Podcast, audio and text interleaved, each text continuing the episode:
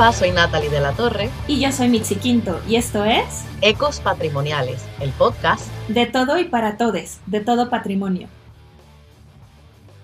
Hola, bienvenidos a nuestro nuevo episodio de Ecos Patrimoniales. Y hoy estamos muy contentas, realmente nos engalan. Eh, ¿Cómo se dice? ¿Cómo se dice, Natalie? Engala. Estamos bien contentas, porque no sé qué palabra estabas tratando de decir, de tener aquí a un invitado especial que está también en México. Mitzi, di quién es nuestro invitado, por ah, favor. Ah, sí. Bueno, quería decir engalanadas. Exacto. ah, bueno. Mala Ajá, que es para decir que estamos de gala hoy. Y es que tenemos con nosotros al doctor eh, Antonio González. Bueno, nos vamos a referir él como Antonio, pero em, lo conocí yo en Londres en una conferencia eh, que era justo sobre patrimonio y la destrucción del patrimonio. Y me pareció muy interesante eh, la discusión que en ese momento se, dio en este encuentro en Londres. Y bueno, tuvimos la oportunidad de platicar después con unas pints, como se hace en el más puro estilo londinense. Eso es cerveza, cerveza. Eso es cerveza, muy bien. Y después, bueno, pues coincidió que las cosas nos trajeron a, nuestro país y ahorita tenemos la gran fortuna de estar en la misma zona horaria. Y bueno, pues eh, Antonio, es un placer tenerte aquí. Espero que puedas platicarnos de lo que haces y bueno, pues nada, este es tu espacio. Bienvenido. Bienvenido. Muchas gracias, Mitzi. Muchas gracias, Natalie. Eh, desde que vi que estaban empezando esto en Twitter, eh, me encantó el concepto, me encantó el proyecto. Y dado que pues, los tres estamos en el continente americano, eh, dije, pues, ¿saben qué? Pues hay que hacer algo, eh, porque la diferencia de horarios donde yo vivo en, Melbourne hubiera sido fatal. Entonces, qué bueno que se dio esta oportunidad y yo más que feliz de, platicar de patrimonio, de la destrucción del patrimonio y de todo lo que tenga que ver con, con esos dos temas. Gracias, gracias Antonio. Así que cuéntanos, ya eh, dimos el sneak peek y ya dijiste de que tu área de especialidad, como quien dice, la destrucción del patrimonio, pero cuéntanos un poquito de tu trabajo para aquella persona que no esté familiarizada con lo que haces. Sí, claro que sí. Mira, yo digamos que soy un eh, investigador que no ha tenido una carrera, digamos, lineal. Eh, no, no soy el clásico que estudió no sé, arqueología en su licenciatura y maestría en arqueología y luego doctorado en arqueología. Eh, yo estudié aquí en México la licenciatura en Ciencias de la Aplicación y luego estuve trabajando en la industria de, la, bueno, en la publicidad, en la industria del video.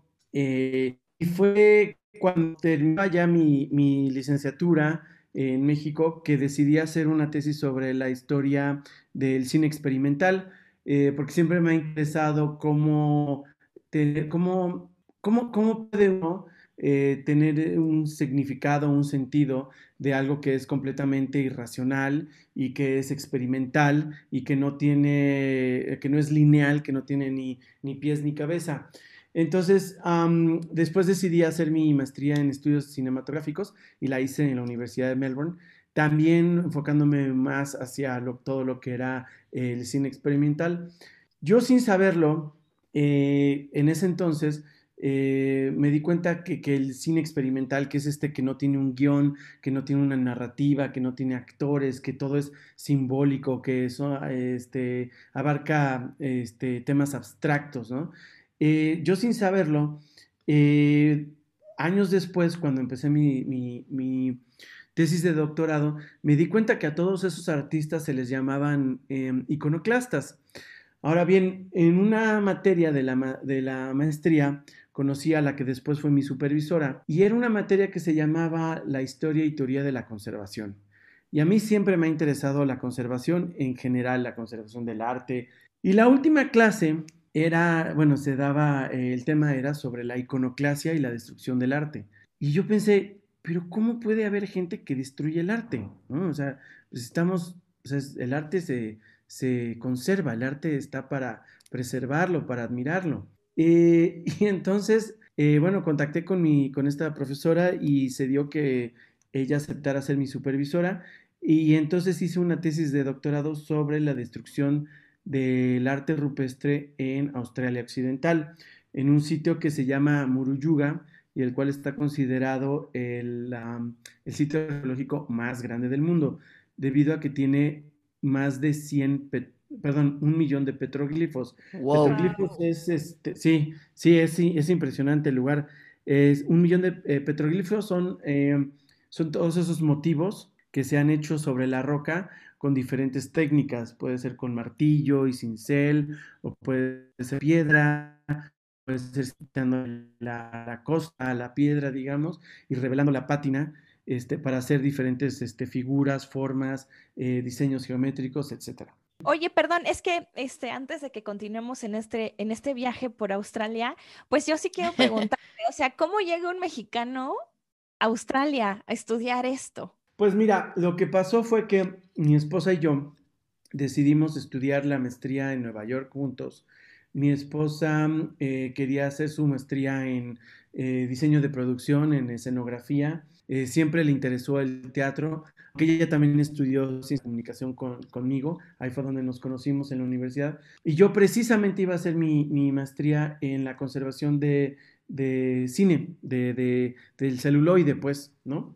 Oh, wow, ajá. Y por hacer del destino, eh, para, mí, para, para bien o para mal, este, pierden mis papeles en la Universidad de Nueva York, y entonces a mi esposa la aceptan pero a mí pierden mis papeles y me dicen que tengo 24 horas para volverlos a mandar. Y les dije que por lo menos me dieran 72 horas porque solo la persona que me iba a dar la carta de recomendación, pues en ese entonces vivía en Veracruz y pues para conseguir la carta de Puebla a Veracruz, pues se necesitan por lo menos 24 horas más otras 24 horas para mandar todo a Nueva York. Y me dijeron que solo tenía 24 horas y entonces fue ahí cuando decidí, dije, bueno, pues la verdad es que no quiero, no quiero estudiar con ustedes. Entonces, si ustedes se lo pierden. Exacto. Ajá, tanto revolú, nah, bye. Entonces, ese fin de semana eh, fuimos a cenar con la entonces jefa del Departamento de Ciencias de la Comunicación en la universidad donde estudiamos, la Universidad de las Américas en Puebla, y ella nos dice así casual, nos dice, ¿por qué no ven a Australia? O sea, no les estoy diciendo que se vayan, no les estoy obligando, pero véanlo como una opción. Y al otro día o a los dos días nos dimos cuenta que a dos cuadras de donde estábamos precisamente, este, acaban de abrir una oficina de, este, pues de relaciones, digamos, educativas, culturales eh, de Australia y México, donde pues tú como estudiante para buscar un posgrado, pues ibas y ellos te ayudaban a aplicar y mandaban tus papeles y te lo hacían un poquito más fácil, ¿no? Y pues, bueno, fuimos, y nos gustó, nos gustaron los programas y entonces este, nos fuimos al año, nos fuimos a la, a la, ciudad de Melbourne. Yo hice mi, bueno, los dos estudiamos en la Universidad de Melbourne y yo hice mi maestría en estudios cinematográficos y mi esposa la hizo en diseño de producción. Entonces fue así que llegamos a Australia de la nada porque Nueva York pues no nos quiso. Nueva York se lo pierde, la verdad. Mira, y Australia, o sea, eh, es que no sé, para nosotros acá decir que fuiste a Australia suena como un sueño, de verdad. Y, ay, Nueva York, olvídate, Australia suena demasiado, demasiado brutal. Yo quiero ir, así que te envidio, te envidio. Oye, pero bueno, entonces, eh, bueno, gracias por, por contextualizarnos. Pero bueno, entonces entiendo que de pronto ya es tu acercamiento a lo que es la iconoclasia, pero eso es una palabra que realmente no escuchamos todos los días. ¿Nos podrías decir de qué se trata? Claro. Mira, la iconoclasia, en palabras sencillas, es la destrucción de imágenes por razones políticas o religiosas. Esa es la, definición básica. Es decir, eh, ha habido casos de iconoclasia a lo largo de la historia de la humanidad en diferentes momentos pero como todo en esta historia de la humanidad, hay veces que la iconoclasia se le llama vandalismo o se le llama destrucción o se le llama este, graffiti o se le llama olvido o se le llama fragmentación. Depende del contexto. Te voy a dar un ejemplo. Generalmente cuando vemos, por ejemplo, imágenes en la televisión o en internet del Estado Islámico en febrero de 2015, eh, destruyendo estatuas en el Museo de la ciudad de Mosul en Irak, ah, nos apresuramos y decimos, bárbaros, ustedes son unos bárbaros porque no entienden la cultura. Sin embargo, en todo el norte de Europa, en Inglaterra, en Holanda, en Alemania, eh, eh, en algunas partes de Francia, en partes de Suiza, durante el siglo XVI, mucha gente hizo exactamente lo mismo. Gente que se consideraba protestante y que estaba en contra del yugo católico y destruyó estatuas, destruyó imágenes, destruyó catedrales, porque estaban en contra de lo que en ese momento, para el contexto litúrgico o religioso, representaban estas imágenes. Es decir, como Martín Lutero lo dijo en algún momento, ¿de qué nos sirven las imágenes si sabemos que Dios está en nuestros corazones, ¿no? Por ejemplo. Wow. Ellos argumentaban que las imágenes eran un gasto innecesario que la iglesia hacía para demostrar su poder sobre la gente. Y obviamente los católicos decían, pero espera, la gente no sabe leer. ¿Cómo le puedo yo con la historia de Jesús a alguien que no ve la Biblia? Se la tengo que contar a través de imágenes. Entonces, este debate se le llama, en algunos, en algunos momentos se le llama la guerra de las imágenes, en donde, en donde tienes un debate entre necesitamos imágenes o no. Las imágenes son ídolos o acaban siendo ídolos y no queremos ser idólatras. ¿Qué pasó en México, en, todo el continente americano realmente, cuando llegaron las, eh, los europeos a conquistar, el continente americano? Destruyeron los ídolos, destruyeron el arte, destruyeron las imágenes. ¿Y qué decían? Eso no es iconoclasia. Eso es porque los estamos liberando de eh, la idolatría. Y la idolatría, para muchas religiones, incluidos el Islam, incluidos eh, la, religión cristiana, está mal vista porque nos dejamos llevar por las imágenes y en cambio deberíamos de realmente hacerle caso a la palabra. Entonces es una guerra entre la palabra y la imagen. Wow, te juro que ahorita estoy teniendo así como que una explosión de neuronas en todas Same, same. O sea, mm, lo que me deja en shock de lo que me acabas de decir, además de todo este trasfondo este, de la cuestión de las imágenes y la iglesia, el cual desconocía por completo, honestamente, es que mm, si nos ponemos a pensar, como tú dices, en el 2015, cuando eh, en el ojo público todo el mundo estaba pendiente a qué rayo era lo que estaba haciendo ISIS y todo lo que estaba destruyendo. Y así como, ¿verdad? Como tú dices, qué, qué barbaridad, qué horrible esta destrucción del patrimonio. Y digo, o sea, las imágenes son bien poderosas. Mm, pienso que una imagen incluso puede valer más que, que mil, palabras. Claro. Exactamente. Entonces, ¿qué pasa cuando destruyes una imagen que está bien arraigada al diario vivir, a la cultura, a una sociedad, a un grupo en particular? ¿Verdad? Eso funciona entonces no como una estrategia de control, de, colonización, si nos vamos a un contexto un poco más histórico. sí, es como dominación, ¿no? Exacto, porque sabes que la imagen vale algo, significa algo. Si no, no habría razón por qué destruirla. Exacto. Eh, eh, hay, hay un historiador del arte alemán, su nombre es Hans Belting, eh, que bueno, se ha dedicado a este tema hay muchos otros, hay, hay, demasiados este, historiadores del arte que se dedican a este tema, pero eh, Hans Belting retoma el trabajo de un paleógrafo francés, eh, Serge Grushinsky, eh, que ha escrito muchísimo sobre México y escribió un libro fascinante, muy denso, muy denso, pero fascinante, que se llama de... ay, se me fue el, el título, pero creo que es de de la Virgen de Guadalupe a Blade Runner. Algo así. ¿Qué? ¿Blade Runner? la Virgen de Guadalupe.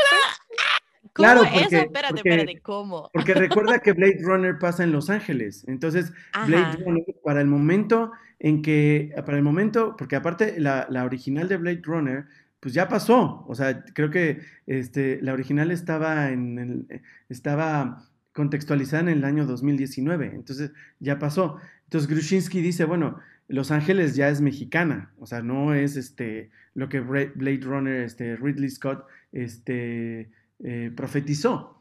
Y entonces eh, Grushinsky hace una historia muy breve de cómo, cómo las imágenes han ido progresando y han sido atacadas, eh, este, idolatradas, queridas en México, en el caso de México, y él precisamente dice que el hecho de que llegaron los eh, españoles hicieron toda una colonización de las imágenes. ¿no? Mm, ah, claro, sí. Diciendo, eh, retomando lo que decía este Natalie, es una colonización porque tienes tú a un grupo de imágenes que los españoles acaban reutilizando para poder evangelizar a, las, eh, a los grupos indígenas.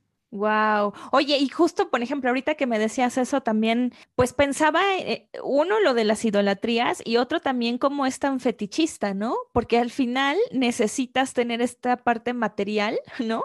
Este, como este apego a las cosas materiales, esta adoración a un objeto, que, eh, bueno, no sé, ahorita también pienso e-, en, esta cultura sincrética que es la nuestra, la mexicana, donde, pues como tú bien decías, la Virgen de Guadalupe, pues tiene elementos indígenas pero tiene eh, otros elementos católicos, apostólicos, romanos, ¿no? Y cómo todo esto se vuelve una herramienta para la dominación, pues, ideológica, espiritual. Exacto. Eh, como hace, como mencionó Natalie es un poco, decía que era este, el poder de las imágenes y las imágenes son tan poderosas que eh, uno las destruye precisamente por ese poder, ¿no? Em, David Friedberg, que para mí es el experto mundial en, el tema de la iconoclasia, en 1989 él publicó un libro que en la historia del arte es muy, muy, em, es como un libro clave, ¿no? En la arqueología, este, no se, no, no, se, ha difundido tanto y es una, eh, es triste porque básicamente lo que hace eh, David Friedberg es que él demuestra que el poder de las imágenes está en todas las culturas. Y entonces la pregunta que él hace en su libro es, ¿por qué amamos tanto a las imágenes que llegamos en algún momento a destruirlas? Y el último capítulo es sobre la iconoclasia y el vandalismo.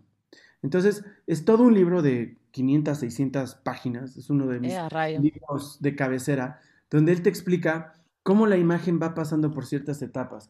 La amamos, la besamos, la consacramos, le hacemos fiestas, hace, creemos que está viva, para llegar al punto en que está tan viva que creemos que si no la destruimos no le podemos quitar su poder. O sea, nos va a terminar destruyendo, ¿no? claro.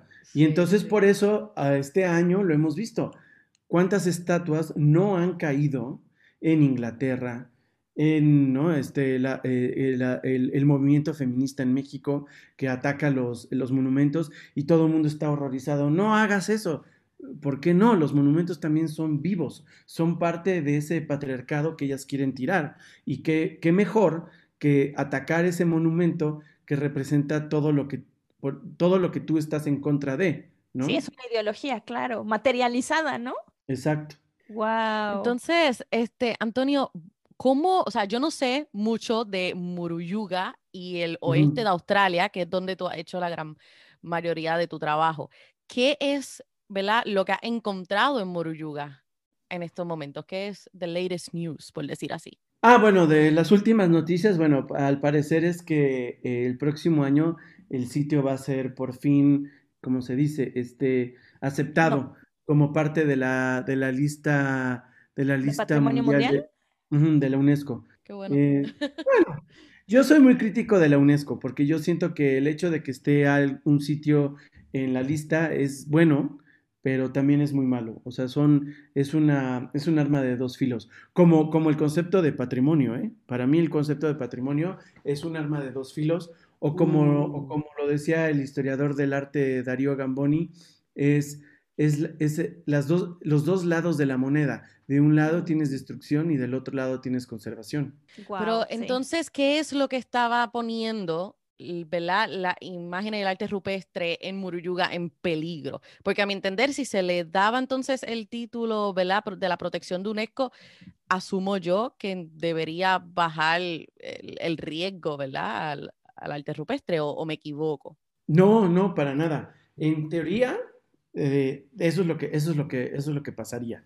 Ahora, ¿qué pasa? Eh, Muruyuga es un sitio que desde los años 60, por un reporte que se dio que erróneamente dijo que no tenía ningún valor arqueológico ni cultural, muchísimas empresas empiezan a establecerse en el área. Ahora bien, la comunidad local de indígena para ese entonces no estaba organizada, no tenía ni idea de realmente de lo que había ahí, o sea, e, eran historias que se iban pasando poco a poco, y no es sino hasta los años 70 que mm, un arqueólogo francés, su nombre es Michel Lorbranchet, eh, que accedió a escribir el prólogo de mi libro, eh, lo contratan y se va ahí él solo con su familia y empieza a hacer unas, unas investigaciones increíbles y empieza a ver que este sitio es algo único en el mundo. Entonces, eh, empresas siguen llegando y llegando y llegando porque eh, la razón es que realmente en el sitio, en este sitio de Muruyuga, las industrias no es que operen ahí, digo, no es que estén eh, minando o estén destruyendo o estén explotando con dinamita. Eso pasa en el continente. Muruyuga es una islita bien pequeña que está en el oeste de Australia, que está unido por una, una, un puente artificial, digamos, una autopista artificial. Toda la destrucción realmente pasa adentro en el continente. Lo que pasa es que ahí llegan los trenes que eventualmente depositan todo el hierro que llevan desde las entrañas de, la tierra de Australia Occidental y las depositan en estos barcos que se van a China, a Japón, pero principalmente a China, ¿no? Entonces, pues empiezan a destruir porque obviamente cada vez necesitan abrir más caminos, cada vez necesitan más gente y necesitan, este, pues eh, empiezan a construir este, pueblos, empiezan a construir, este, bueno, obviamente clínicas. Todos los servicios, claro, ¿no?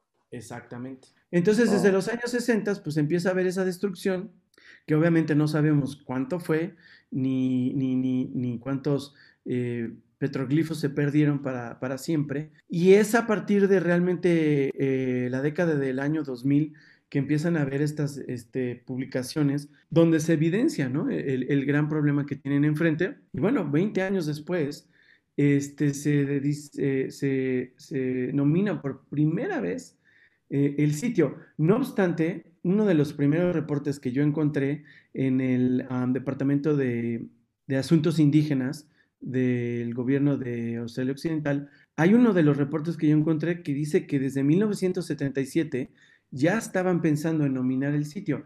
Ahora, tomemos en cuenta una cosa.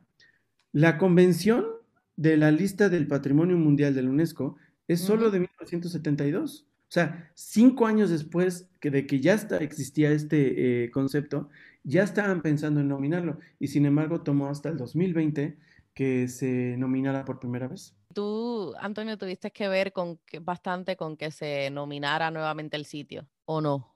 No, mira, eso es algo muy político. Eh, obviamente me gustaría decir que yo tuve que ver algo. No, eh, las personas que tuvieron más que ver fue eh, lo que se le llama la Corporación Aborigen. ¿Qué pasa? Que en 1992, y ustedes me dicen si esto es un poco técnico un poco aburrido. En 1992, por primera vez, se le da derecho a un eh, indígena en Australia, su nombre era Eddie Kokimabo, el cual eh, apeló a la Suprema Corte de Australia y dijo que las tierras que su padre le dio de forma oral tenían que ser respetadas por la ley australiana. Obviamente la ley australiana se rió de él porque dijo, obviamente, pues tú no tienes ninguna escritura que, que, precisamente diga que esta es tu, tierra. Entonces él empieza a contar las historias de esa isla que su padre le dejó en, vida. Y entonces eh, la, ley en Australia empieza a cambiar porque se dan cuenta de que pues, toda la tradición australiana ah, indígena es oral. Entonces en 1993 se pasa, por, pasa el, el, eh, pues el Congreso, digamos, australiano, eh, lo que se le llama en inglés el Native Title Right, ¿no? El derecho de, título nativo. Entonces, muchos grupos empiezan a aplicar y a, bueno, a postular a que esta tierra es mía o este lugar es mío o esta área es mía, basado en todas esas mitologías en todas esas historias de la tierra, en todas las historias de los, de los, eh, de los eh, seres míticos, ¿no? De, cada, de cada grupo cultural. Entonces, en, ese, en el caso de Muruyuga, después de muchísimos años, hasta el 2006, se crea eh, una corporación que la ley marca que se tiene que hacer para que pueda defender los intereses de la comunidad indígena local. Y en este caso son cinco grupos indígenas.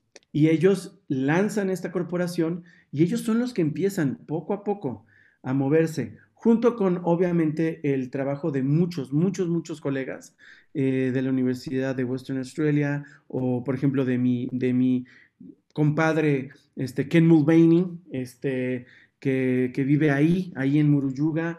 Eh, y, si es tu compadre? no, obviamente no, pero es uno de mis mejores amigos. ok. Y este, aparte creo que no existe el, concepto de compadre en Australia, entonces. Ah, pero tú ya eres un mexicano mexicano australiano, entonces ya puedes inventártelo. Entonces se da el, hecho de que pues se, todos estos estudios durante años van revelando que pues sí tiene para la UNESCO lo que es relevante es este obviamente el lo que se le llama el Outstanding uh, Universal Value, ¿no? No, no, entremos, no entremos al Outstanding Universal Value, que lo único que me acuerdo es de UCL, las clases, ay Dios mío, qué obsesión con el Outstanding Universal Value, pero esto es muy académico y no, aquí vamos a hablar más chill. Sí, mi okay, iba a decir algo. Me, parece muy bien.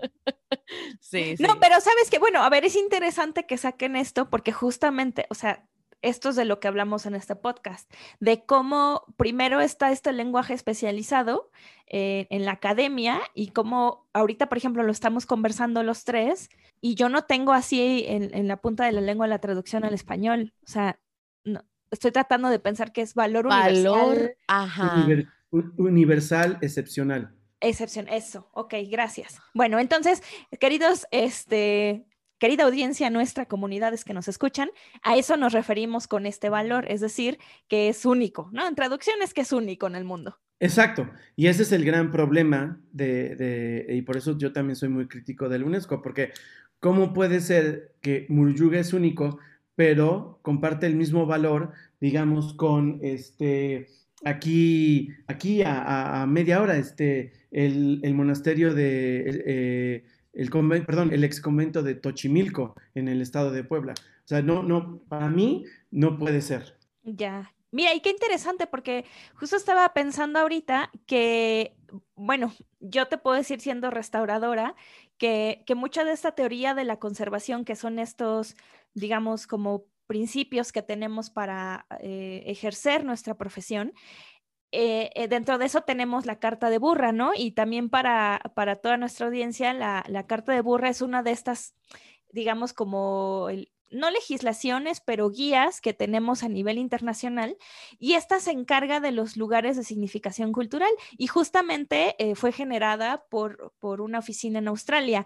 Y, y, ahorita que, bueno, me platicabas todo este devenir, ¿no? De, de cómo tuvo que ir a pelear ante una institución gubernamental, la propiedad de su tierra y tal, pues me hace mucho shock, digamos, con esta idea de la carta de burra donde se dice esto, ¿no? De que eh, hay que darle voz a aquellos que son los propietarios de su patrimonio, pero como ya en la práctica, pues realmente es muy atropellado. Es que eso es lo más impresionante, Mitzi, que los mismos australianos crearon ese, ese sistema donde por primera vez se eh, en Australia, obviamente, porque en México eso ya se había visto y se había considerado desde hace muchos años. Yo, eh, eh, incidentalmente, rápidamente, yo siempre, este, nada más para decir, yo siempre lo he dicho, eso de el, Critical Heritage Studies, que es la, última este, moda en, en, estudios del patrimonio, eso ya lo venían haciendo Bonfil Batalla